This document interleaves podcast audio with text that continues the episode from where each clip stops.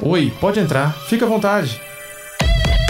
Imagine um lugar onde universos são feitos de fantasia, ficção científica e terror. Não há mais volta. Essa é a passagem para Imaginários.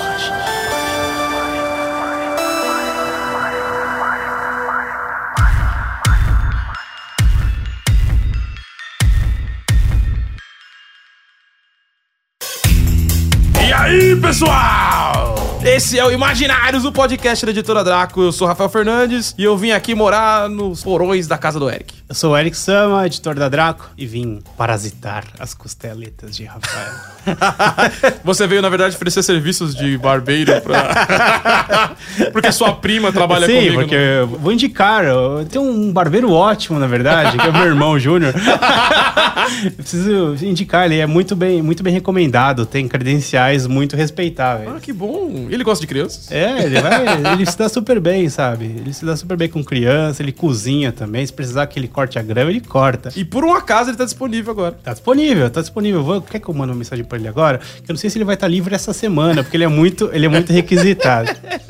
E nós vamos falar aqui de uma coisa muito importante, revolucionária que rolou ano passado, que é o filme Parasita. A gente tá aqui brincando. Se você não viu o filme ainda, pausa esse podcast, vai ver o filme. Se você tá no trabalho, vai no banheiro, finge tá com dor de barriga, assiste o filme lá inteirinho, depois volta e a gente conversa. Pois é, porque é o primeiro filme aí em língua estrangeira que ganhou o Oscar de melhor filme. É. Não é o melhor e, filme e detalhe, estrangeiro. Ele ganhou de melhor filme estrangeiro e de melhor filme. Sim. Ou seja, não sobrou pra ninguém. Sim, sim. Então é um belo filme, filme importante, não é só um filme inteligente, é um filme importante. E um dos Oscars que tinha mais filme bacana disputando, assim, tipo, eu assisti quase todos os filmes, acho que tem uns dois que eu não vi, incluindo documentário. Foi o ano que eu mais me empolguei com filmes do Oscar. Tinham muitos filmes que eu tava gostando. É um filme do Tarantino interessante, um monte de coisa bacana. E ganhou o Parasita. E quase todo mundo que eu conheço disse assim: ganhou merecido de lavadas. Sim, sim, um belo filme. Filme que fala sobre desigualdade, né? Que é uma coisa que tem tudo a ver com o nosso trabalho, né? Com Exatamente. E com a gente, né? De curtir, de se preocupar com isso. Eu acho interessante que o Parasita é um filme sobre uma família que vive abaixo do nível do chão, né? Eles são um submundo, né? Eles vivem numa espécie de puxadinho pra baixo. É um porãozinho, né? Um porãozinho em que a privada fica acima do, do nível do olhar das pessoas. Tipo, eles estão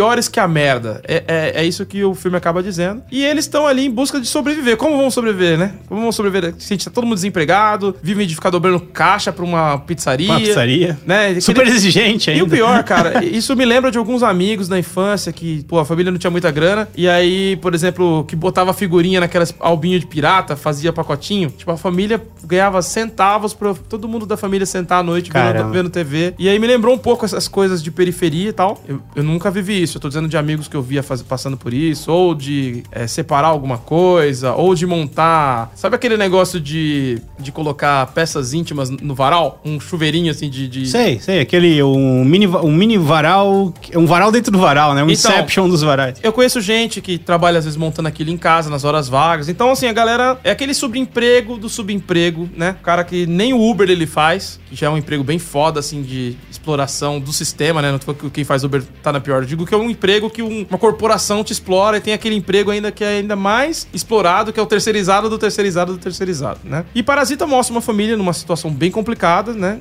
Vivendo ali de comida enlatada e tal, que recebe um amigo e esse amigo dá uma pedra da sorte pra eles, que é Pedra da, pedra da, da prosperidade. a pedra da prosperidade, que eles, a partir daquilo, ele não só dá a pedra da prosperidade, como ele dá também uma possibilidade de trabalho pro garoto da família ali, o jovem de uns 18, 20 anos, que tá entrando na faculdade, provavelmente uma coisa assim, dá aulas de inglês, De inglês. pro filho de uma pessoa rica. Pra filha de uma pessoa rica. É filho ou filho? A filha. É a filha, é verdade. E aí a coisa se desenrola a partir daí. O que, que acontece depois disso, Eric? A grande, a grande brincadeira é que chega lá é uma família rica demais, né? É uma família absurdamente rica, né? A casa, a casa deles é dá praticamente o bloco inteiro ali onde A casa deles é uma obra de arte. Sim, é uma feita por um arquiteto famoso que projetou a casa é, ao seu gosto, com todos os detalhes que seriam perfeitos, com uma entrada de luz maravilhosa, luz solar. Isso, e que tem amplos espaços de vidro e, e conforto e tal. E quando ele chega lá, ele se vê naquela, naquela situação e percebe que essa família é. Ingênua, de certa forma. Simplesmente contratam ele sem nem olhar os documentos, né? A irmã dele, que é boa no Photoshop, foi lá, falsificou o diploma e a mulher cagou pras credenciais dele porque ele foi indicado. Exatamente, por um cara que ele já confiava. Então, o mundo do QI, né? É, porque o mundo da alta sociedade não é o mundo das credenciais, é o mundo da indicação. Então, Exato. O acesso, ele não se dá pelo seu estudo.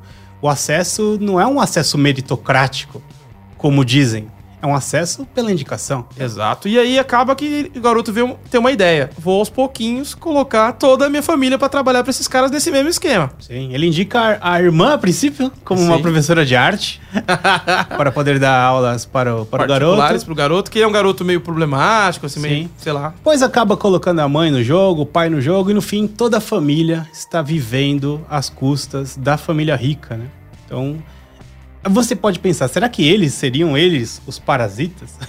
E aí acho que essa é uma coisa. a primeira, primeira, primeira pergunta maior do filme. Que já dá pra gente seguir em frente, que acho que você já entendeu do que se trata o filme. E uma coisa bacana é que. Como é o nome do diretor do filme, Eric? É o diretor, é o diretor que fez o Hospedeiro. Você tem Filmão de terror legal, bem diferente, É né? legal, né? Um filme de terror, mas ao mesmo tempo não é de terror, tem um pouquinho de comédia, tem um pouquinho de drama. É, esse diretor, ele tem uma coisa de brincar com gêneros, né? Ele tá fazendo uma história de monstro que invade a cidade, mas tem momentos até que você se diverte, é, é divertido. E, e é uma tradição do cinema clássico, em que alguém ia pro cinema passar uma tarde e ele queria ter as várias experiências de vários filmes em um filme. Então você. O próprio Hitchcock é um cara que, que colocava isso como uma forma de fazer o melhor cinema. É aquele cinema que te faz sentir várias coisas. E ele meio que faz esse grande cinema, só que na Coreia. É o Bong Joon-ho. É, e é- o cara é um monstro. E tem aí, assim, eu já tinha visto o Hospedeiro, acho que eu já vi mais um ou outro filme dele. Me perdoem se a pronúncia estiver errada. É, e a- o que é interessante é que boa parte da obra dele é desconhecida ainda pelos brasileiros, ou seja, esse filme abre espaço pra te conhecer uma obra aí ainda O- inédita pra nós. Tem o Hospedeiro e tem o Okja também na O na Netflix. Esse eu não- esse Esse é gravado com em inglês, com atores americanos e tal. O Hospedeiro não, é um filme coreano mesmo, é em língua coreana. O bacana do, do trabalho do, do- do diretor é que o, como o roteiro dele é bem amarradinho. Ele tem um roteiro bem. E ao mesmo bem tempo, redondinho. ele é amarradinho, mas ele não soa a jornada do herói. Sim, sim, ele. Ele não tem jornada do herói. Ele dá, um- ele dá umas, sub- umas subvertidas, né? Ele dá uma quebrada na. Isso. Eu acho que ele, ele trabalha muito semelhante ao que eu vi o Max falando que os, os mangakas fazem nos mangás. Que é o seguinte: não basta só as páginas te surpreenderem. Cada quadro te surpreende e te faz pensar pra onde tá indo essa história. Caramba, pra onde tá indo essa história? E você sente isso o tempo todo. Cada cena te faz pensar: caramba, ela- você não tem um fôlego de tédio no filme. Não tem um momento que você fala, ah, puta, eu não. Eu vou buscar uma pipoca e já volto. Não, você tá ali, caramba, o que vai acontecer agora? É, o, o Parasita, é, eu não assisti no cinema, eu assisti em casa. Na metade do filme eu tive que dar uma parada, porque eu comecei a ficar angustiado. Ele cria uma tensão muito boa. Ele, é um- ele tem essa coisa do thriller, né? De ficar te escalando tensão até o infinito. E quando eu voltei a assistir, era bem no momento da virada. Ou seja, ele te preparou pra isso. Ele constrói muito bem. Então, assim, é, é um cara que sabe lidar muito bem com a expectativa, né? Ele faz você sentir o que ele quiser. Então, é, isso é um grande mérito dele como contador de histórias. Quando a gente tá pensando em contar histórias, acho que é muito legal quando você pensa no recurso de que você tem que ter a ciência do que que o seu espectador tá sentindo. No quadrinho, por exemplo, tem uma coisa que um recurso é que só tem no quadrinho que é a virada de página, que é uma coisa que você pode usar pra poder fazer esse tipo de coisa, sabe? Na- Sim, gerar uma expectativa e entregar algo que surpreenda o leitor. E, e o cara faz isso usando o, o filme, usando as cores, usando até o ritmo da, da edição pra poder criar essa Te tensão. fazendo fi- ficar viciado em um tipo de coisa, de repente ele quebra isso. Ele é muito sagaz, assim, é um contador de histórias mu- muito experiente. Não dá pra dizer, ah, o cara surgiu nesse filme, não.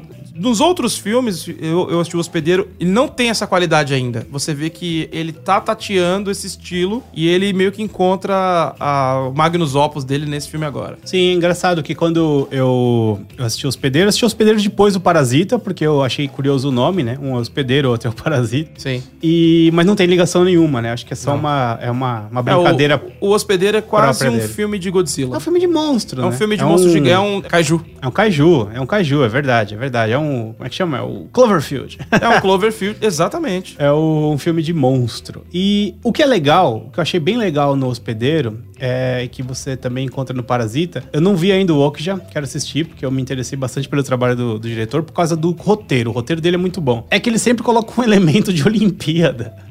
Sempre tem alguém. No, no hospedeiro, lembra que tinha a mina que era arqueira? Nossa, Aí é no. Parasita a mãe era arremessadora de martelo. É muito legal, cara. É porque é interessante, talvez ele, ele use isso como uma assinatura. Pode ou- ser, Ou pode ele, ser. ele curta Olimpíadas e pensa, pô, ninguém nunca fala de Olimpíadas no cinema. é. muita coisa de quem conta história mesmo. E, e detalhe, o que eu acho legal disso é muito pessoal. O filme, o que, que é o grande lance desse cara? Você contar uma história boa, você parte de dentro pra fora. E aí que eu vejo a falha de muitos escritores que dizem, ah, eu escrevo histórias pra mim. Você escreve histórias sobre você para o outro. Eu acho que essa é a, a- a maestria de contar história. É sobre você, mas ela atinge o próximo. Então o filme dele tem um monte de coisas que dá pra você ver que é da person... expõe a personalidade dele fácil. Não, mas quando você vê mais de uma obra, né? E não só ele, né? Quando você conhece várias obras do mesmo autor, você começa a ver o que eu lembro que o Paul Auster, falando sobre o processo criativo, chamava de as obsessões de cada autor. Cada autor tem suas obsessões. E não é uma coisa que você decide, não. Não, é seu. Então, se você lê várias histórias do Rafa, você vai ver que alguns elementos se repetem ali. Se você ler algumas histórias minhas, eu não tenho muitas publicadas ainda, mas já dá pra ver alguns elementos ali que se repetem. Mas tem uma aí que tá pra sair, hein? Opa, vamos ver, vamos ver, vamos ver. Vamos ver se esse ano sai. e a boa assinatura autoral, ela é essa, né? Quando ela não quer falar mais alto do que a história que tá contando, né? Então, o... uma coisa que eu acho maravilhoso no Parasita é como ele faz você primeiro é, sentir pena dos ricos, porque eles estão sendo enganados Sim. pelos pobres. E depois existe uma inversão em que você começa a ter raiva dos ricos pelo que eles fazem com os pobres. Então, não há um juízo de valor. Não é tipo, ah, o rico é bom e o pobre é ruim, ou o pobre é. A é- desigualdade é ruim. Exato, a desigualdade cria essa tensão, ela cria essa segregação, ela cria todos os pontos problemáticos estão ligados à desigualdade. E, e sabe o que que eu achei interessantíssimo no filme? De alguma maneira, aquele jeito daqueles personagens, daquela família improvisando, parecia coisa de brasileiro. É muito, é muito desesperador. Cara, é muito. Parece a história do Pedro Malas Artes. Eu, só, eu falei isso na hora, eu pausei o filme pra Michelle. Pausei não, porque eu falo muito no filme. Se eu não tô no cinema, eu falo que nem um louco.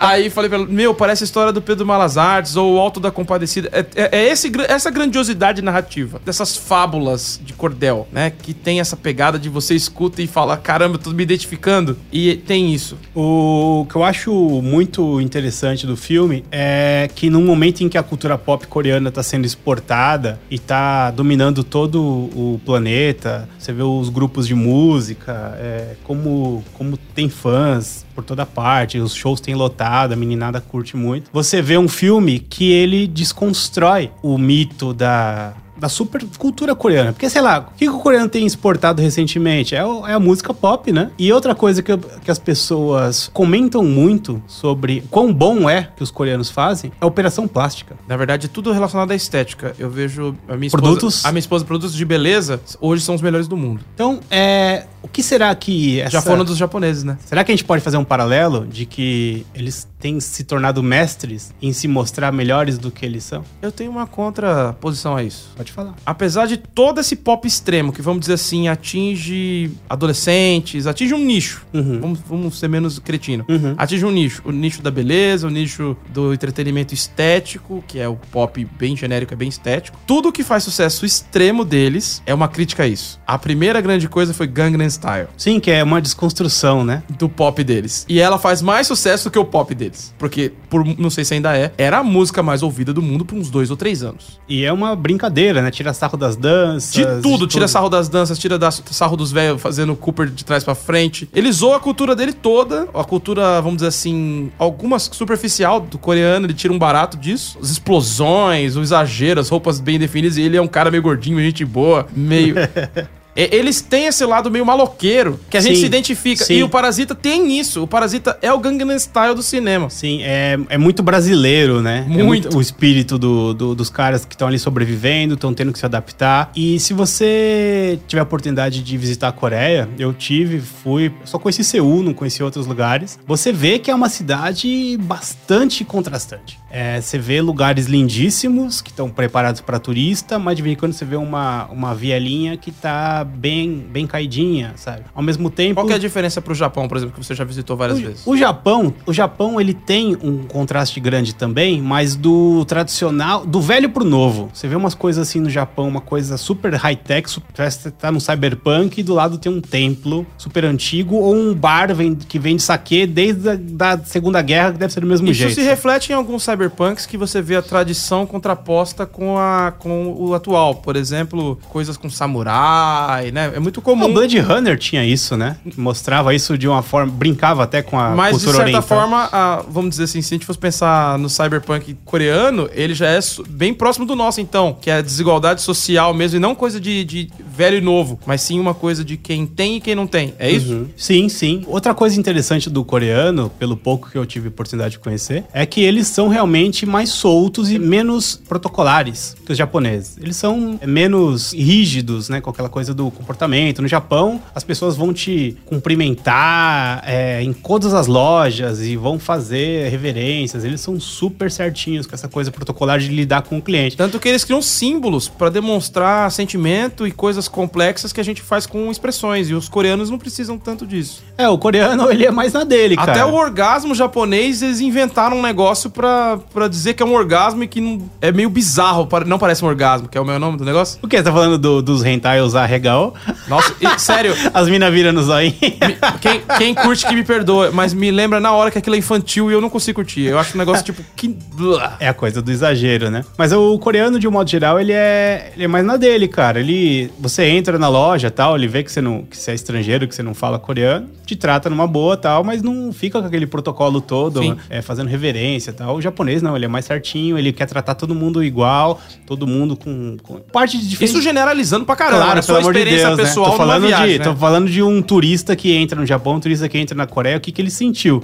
É, o que parece é isso, que os coreanos eles são menos rigorosos que os japoneses. Eu sei que é Sim. é uma cultura altamente competitiva, que é uma coisa que tem características que estão ali do lado dos caras, mas como eles se mostram pro, pro turista, pro estrangeiro, é mais à vontade. E o interessante da cultura coreana e do essa transformação toda econômica e tal, você vê que é uma coisa que foi aí de alguns anos para cá. Os caras se destacaram muito aí. Você vê Samsung, por exemplo, hoje ela bate a Apple ali no pau a pau. Ela tem, sabe, é, incomoda, não só incomoda, como divide market share em vários lugares. Sabe? Então é, é, um, é um aparelho que não deve nada pro iPhone e tal. Isso tem a ver todo com, esse, com essa gana agora. Os caras são, eles são é, raçudos, né? Para poder tentar mudar as coisas. E esse tipo de esforço que você vê também na própria cultura de exportação deles, que foi uma coisa de uma hora para outra, sendo que, sei lá, você pensa em mangá. você tinha um que... brick rolando ali, né? Você que é Brasil, uhum. né? Rússia, Rússia tal, Índia, Índia e China. China e tinha essa Coreia ali de é o brick que virou, né? Porque ele, nenhum desses países se destacou tanto quanto eles. Sim, sim. Todos e, que tinham potencial não chegaram no E cresceram muito, mas claro, tem, tem um puto investimento de governo, tem um monte de subsídio, não é, não, o papo aqui não é de política, mas assim, o que, que eu tô querendo dizer? É um povo que realmente é esforçado pra cacete, assim. E se os caras têm tido resultados, não é à toa não, sabe? Tanto na cultura pop, como no cinema. Bom, o cinema de terror dos caras é foda, cara. Sim, eu gosto bastante, cara. Eu não vou lembrar os nomes porque eu vi tudo baixado, né? Não passa nada nos Sim. cinemas aqui. Eu, eu gosto muito de um filme que é sobre um, um como é que fala? Um internato de meninas que é no meio de uma floresta e que fica distante de todo o resto e que de alguma maneira eles estão fazendo uma crítica ao Japão. E tem uma coisa das meninas terem um, fantasmas e tal. É uma história que parece de terror, mas ao mesmo tempo tem umas críticas. Muito maluco. Tem um outro que eu não vou lembrar o nome também, mas se você lembra pode comentar ou mandar pra gente nas redes sociais. Que esse é muito legal, que é um filme sobre possessão, em que o pai vai buscar xamãs típicos da região para tentar ajudar a criança e dar ruim. Esse é muito legal porque é um filme super longo. Tem uma coisa desse diretor bacana, Bong Joon-ho, é isso? Talvez seja assim que fale o nome dele. Nesse filme, que ele passa por humor, ele faz você ganhar carisma, os personagens te, é, te ganharem, né? Pra depois ferrar com eles. Um outro que tem essa pegada é um filme sobre... É uma adaptação daquele flautista de Hamlin, que faz as crianças é, é o flautista que vai lá para resolver o problema de ratos e acaba que não é pago e ele foge com as crianças. Tem uma versão coreana disso de terror. Ah, que foda. Muito legal. Então eu já tava acompanhando o cinema de terror, é que eu não lembro os nomes porque todos eles estavam em coreano e eu já tenho memória de peixe. Eu lembro coisas bizarras da infância, mas não lembro nada do que eu vi ontem. Cara, o filme coreano, o primeiro filme coreano que eu vi, que me marcou muito, foi o Old Boy, né? Que Ah, é animal, né? Uma releitura do Conde de Monte Cristo. Os outros dois não chegam aos pés da trilogia da vingança. Cara, o que o Old Boy tem, uma coisa que nunca esqueci, foi que foi a primeira vez que eu vi no cinema, de forma tão clara, uma apropriação de câmera de videogame. Sim. Tem aquela cena de câmera lateral, né? câmera lateral de luta, como se fosse. Porque assim, é um joguinho de luta, né? Na hora que ele vai invadir lá o prédio pra pegar o. E é o uma cena groundbreak, depois vai ser imitado no série do Demolidor, né? E é sensacional aquilo, né? Ele faz uma. um- no cinema, um beat'em up de videogame, né? E sem usar muitos efeitos especiais. Não, era, era assim, Eu com acho que- inteligência. Eu acho né? que foi tão marcante quanto o, o, o Neo desviando das balas no Matrix, só que com inteligência de. Sim, porque o, com o caso do Neo é tecnologia pra caramba, né? Tem ali uma puta produção. E ali é isso, né? Você vê que tem umas resoluções de problema com muita inteligência. E pra mim isso tem a cara mesmo do Parasita, tem a cara mesmo dessa coisa de, de adaptação, é, de é um povo que se reinventou. Você vê as novelas, cara, novelas coreanas, é, o que que pega tanto? Se você assistir...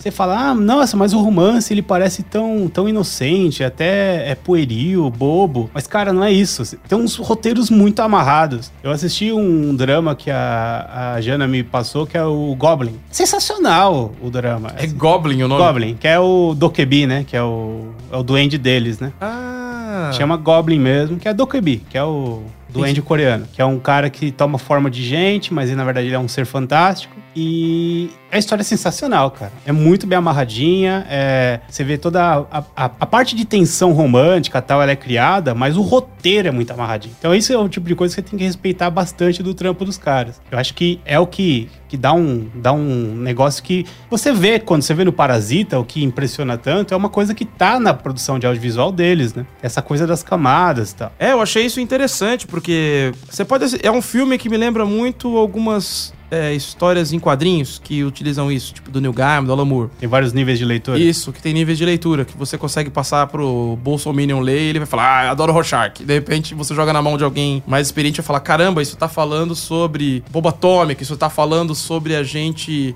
o ser humano não conseguir se regular e ele ficar tentando fazer isso e ao mesmo tempo ele prefere fazer atrocidades pra enganar a si mesmo do que resolver o problema, né? A gente não consegue chegar e falar, galera, vamos todo mundo se amar e vamos parar com isso. É muito, é É muito foda, né? É, a gente precisa enganar nossos próprios instintos destrutivos. Então é muito maior, né? A obra, ela tem coisas. Aí você tem aquela história do cargueiro negro, que, tam- que é uma metáfora da história. Isso existe no Parasita. O Parasita começa com uma história de uma família sobrevivendo, parasitando os ricos. Depois ele se desenvolve e mostra que os ricos parasitam aqueles pobres. E aí, quando você tá achando que esse é o grande plot twist, surge uma família que tá ali, na verdade, e que de certa forma coloca em xeque quem é o parasita. Porque eles estão ali embaixo, aspas, parasitando a casa, aí você descobre que os ricos já parasitaram aquela casa de outra pessoa. É muito E louco. que eles, na verdade, são como quase como anticorpos da casa, tentando recuperar o status daquela casa como. É muito louco. é- é você- Aí você perde a, a relação de. O que, que é o parasita? Aí, de certa forma, o parasita, sendo extremamente historiador,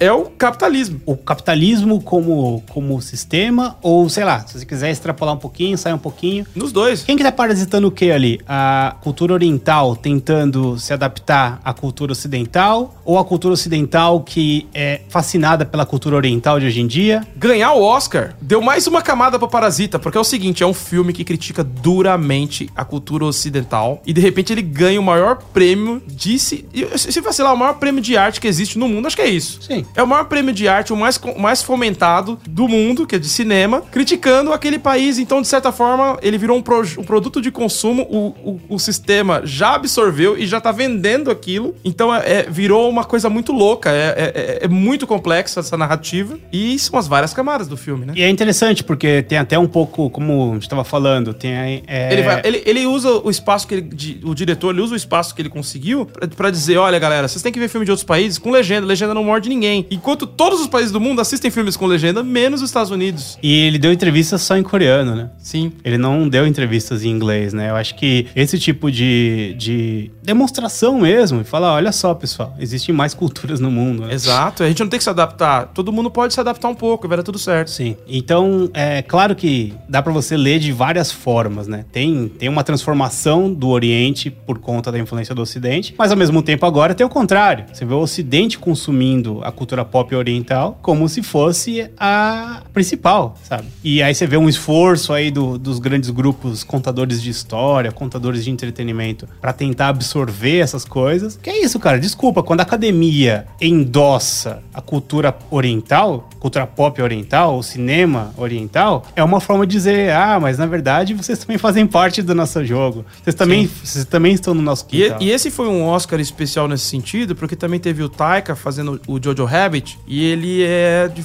de origem aborígene, né? E aí, ele, na hora que ganha o prêmio dele, foi por roteiro, se eu não me engano, a roteiro adaptado, acho que é isso. Ele comenta, olha, eu, eu ganho esse prêmio por todos os indígenas nós inventamos a arte de contar histórias. Né? Todo, vários povos inventaram. Eles são. E isso é muito legal. Essa frase eu achei muito legal, sabe? Dos xamãs, da coisa do. né? E, e me fez pensar, poxa, é... tem um outro lance que tá rolando ao mesmo tempo, que são as buscas por protagonismo e por narrativa, né? Dos povos daqui mesmo, do Ocidente. Então você tem os negros, você tem os indígenas, você tem os, as minorias e tal. Ao mesmo tempo que rolou Parasita, teve um outro filme que também tem uma característica semelhante e que me agradou muito no mesmo ano, que é Nós, que é do Jordan Peele. Merecia, o Jordan Peele merecia um programinha, não sei se você curte. Eu boto o Eric pra assistir depois. Que é o cara que trouxe uma estética da visão negra, visão de alguém meio periférico do, de grandes cidades e, de, e, que seja de cor, negro, pardo, sei lá, nos Estados Unidos. É, que tipo de coisa assusta essa pessoa? Ele fez isso no terror. Então ele fez isso com o Corra. E do... É, eu assisti o Corra. Eu assisti o, o Corra, Corra e gostei bastante, achei o, muito o legal. O Nós, ele, vai, ele é meio diferente do Corra. O, o, o Nós parece... É o parasita ne de negros. Por quê? Ele mostra uma fábula sobre, tipo, a,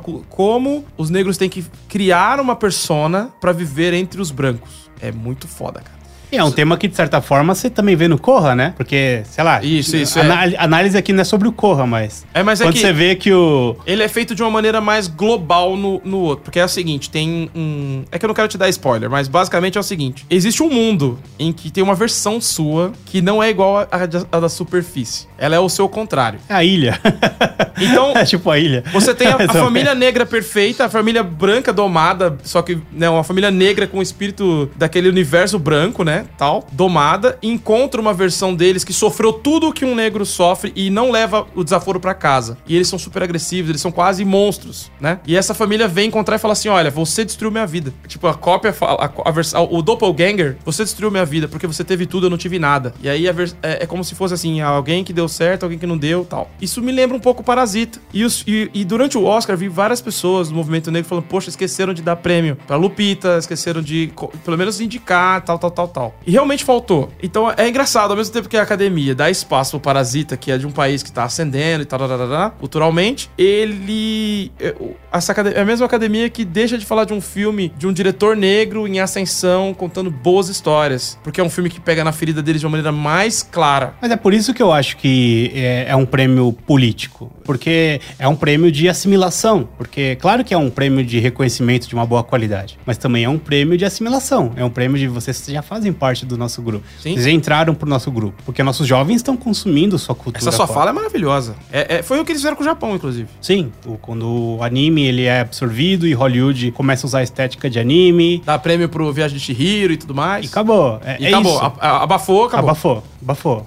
Tipo, então tem muito isso dessa, dessa coisa da assimilação, né, cultural. da o... saturação, que o, o, mercado americano trabalha saturando coisas que eles querem que, que, que suma um pouco. Uma forma, então, de nublar Sim. e tirar de cena. Aconteceu com o punk, por exemplo. Quando o punk tá no auge ali, eles começam a expor versões nada a ver do punk. Ah, o panqueca, né? E vai, vai, vai, até que o punk, de repente, todo mundo usa jaqueta com espinhos, todo mundo usa moicano, e ele já não tem mais a mesma função. Você pode ver um clipe da Miley Cyrus com um moicano e não é uma coisa agressiva. É uma coisa esteticamente aceitável. Porque já foi absorvido, já, já foi... foi... assimilado. É os Borgs, né? São os Borgs. Sim. Cara, eu... O Parasita mexeu, mexeu bem, assim, assim com, com a minha cabeça, com esse domínio da expectativa. Tem um, um escritor amigo, amigo meu, autor da Draco, o Marcelo Ferlin, ele sempre falou sobre o poder de você é, dominar a expectativa do leitor. E ele é um cara que faz isso muito bem, ele é um cara muito, muito... É o cara do Quero Dançar Até as Vacas Voltarem do Pasto. Oh, eu preciso ler esse livro. É, é um livraço, é um livro que parece despretensioso, ou para alguns parece pretensioso demais, mas é um puta livro inteligente, porque ele constrói uma coisa muito profunda usando cenas cotidianas. Então é um cara que lida muito bem com expectativas, sabe? E ele cria o choque, justamente ele vai te passando ali uma, uma ideia normal e de repente ele cria o choque. É, o suspense Hitchcockiano, que E é o o- pessoal tem usado nos trailers. E o Parasita, ele é totalmente thriller, né? Até Ah, a metade ali é um thriller, aquele meio ali é um Não, desespero. Essa virada da metade é thriller. É demais aquilo. Isso é thriller. É demais aquilo. É- e dá um desespero. Que eu falei, eu parei de assistir, porque eu não aguentei. Eu tava me sentindo angustiado com aquela Sim, sem dúvida. Eu acho que assim, o que me- mexeu comigo, eu falei, caramba, eu quero aprender isso aí melhor. Eu acho que eu, eu, eu tava subestimando o poder do suspense. E talvez eu deva pegar essa oportunidade que o Parasita me deu e retomar. Eu tava querendo voltar isso da Hitchcock. Quero comprar aquele Hitchcock é foda, Eu quero cara. comprar aquele Hitchcock Truffaut, que é o Truffaut, conversando com ele. É demais. E eles vão, eles vão falando sobre cinema. É um, os caras passam quatro dias conversando, sendo gravados, e vira um livro, e vira documentário e tal. E é um grande diretor americano e um grande diretor francês, né, o cara da novela é vaga, o caramba. Eu quero voltar a ver tudo isso pra trazer pra quadrinhos. Eu acho que quadrinho tem muito potencial pra suspense. E acho que conseguir fazer uma coisa de, polici- história policial ou uma história dessas são além da vida, né? Que essa história é um épico. Dá pra chamar que Parasita é um épico. Ele tem esse tour por todos os gêneros e o grande gênero do Parasita é quem somos, de onde viemos, é falar sobre nós mesmos, né? Esse é o grande gênero. É, não sei dizer se ele é drama, se ele é terror, se ele é ficção científica. Ele brinca com é. tudo, né? Porque é isso. Tem momentos que você tá, você tá rindo e tem momentos que você tá triste, angustiado. Tem momentos que você tá no suspense ali, com o coração na mão. Isso, tem um momento que parece uma distopia de ficção científica. Você vai ver o que é esse povo subterrâneo. Ah. a cena da chuva é A pesada. cena da chuva é maravilhosa, né? Porque destrói de uma vez a vida daquele, daqueles sobreviventes. Sim, e tem um vídeo, eu até vou colocar um vídeo do Meteoro bem legal, que eles falam, olha, a chuva pros ricos é uma brincadeira pro filho. A chuva pros pobres é a destruição da sua casa. E no- ali no Parasita, a chuva, ela termina e possibilita a festa no quintal aberto no dia seguinte dos ricos. Porque teve aquela chuvarada, ou seja, acabou as nuvens, então graças àquela chuva terrível de ontem, os ricos podiam dar a festa a céu aberto. Enquanto que aquela chuva pros pobres destruiu tudo que eles eram. Eles não sobrou nada, eles ficaram. Eles emocionalmente quebraram. Até então, eles estavam conseguindo fazer um jogo. Ali eles, eles veem que. não, eles não estavam jogando, eles eram as peças. E fica claro na festa. E, ele- e eles não aguentam. Você vê na festa, eles estão acabados, eles estão vencidos, eles não acreditam mais naquilo, né? Até a cena ali no abrigo. É porque tal. também eles ouviram o que as pessoas achavam de verdade deles e, e, e além da pior expectativa deles. É, porque é isso, né? Se no momento ele acha que ele tá dominando o rico, ai, como esses eles, como eles são bobocas e tal. No momento em que eles veem o que eles realmente são dentro daquele É, o, contexto, o cara demonstra pra ele assim, ó, a sua existência já incomoda.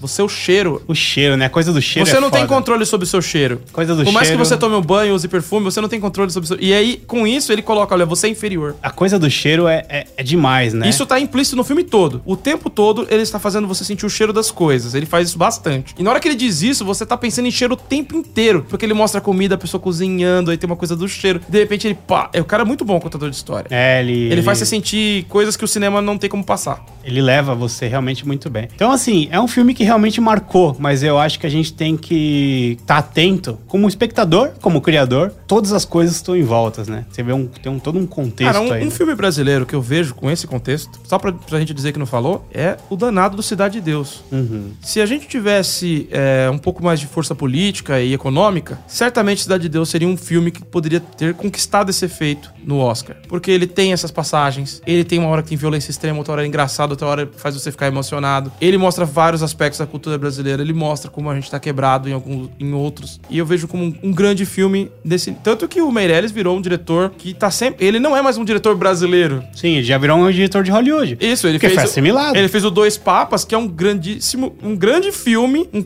eu que tenho ojeriza a catolicismo, assisti o filme, adorei. Achei um filme super inteligente, as atuações ótimas, diálogos ótimos. E é um filme extremamente brasileiro. Se você assistir, você fala, nossa, isso aqui é cinema brasileiro. Mas é isso, né? E É- ninguém nem comentou.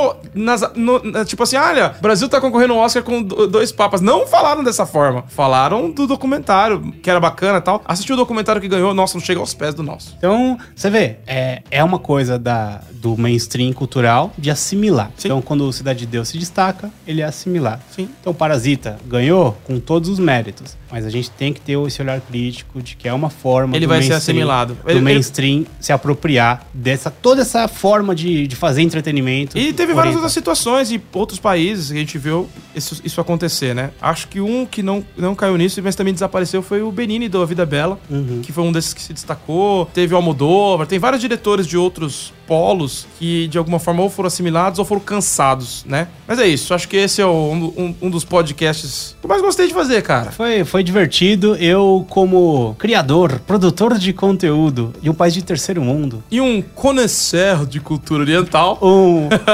somos todos parasitas do- do nosso- da nossa metrópole cultural. Vai ter sempre alguém acima de você e sempre alguém abaixo. é verdade. Então, que viva as diferenças, né? E é isso, galera. Então, vamos tentar fazer aí alguma coisa grandiosa e contar grandes histórias e curtir quando alguém fizer. Não importa a origem. E quanto mais protagonismos diferentes, mais histórias incríveis a gente vai ter acesso. Acho que o mais, o mais é, especial do Parasita é você ver que você pode fazer uma história sobre você, sobre a sua cultura e que possa se comunicar com qualquer pessoa do mundo. É um clássico, né? Fale sobre sua tribo e você tá falando sobre o mundo todo, né? É isso aí. E é isso, galera. Esse foi mais um Imaginários. Eu estou aqui com o Eric Sama. Isso aí, pessoal. Valeu. Vamos ver a luz. Vamos sair de nossos túneis escuros e reencontrar o mundo. Para de parasitar sua mãe, vai arrumar um emprego. e é isso, galera. Muito obrigado. E acompanha a Draco nas redes sociais, arroba editora Draco e www.editoradraco.com. É isso e valeu! Ai, detalhe, cuidado com os pelinhos do pêssego.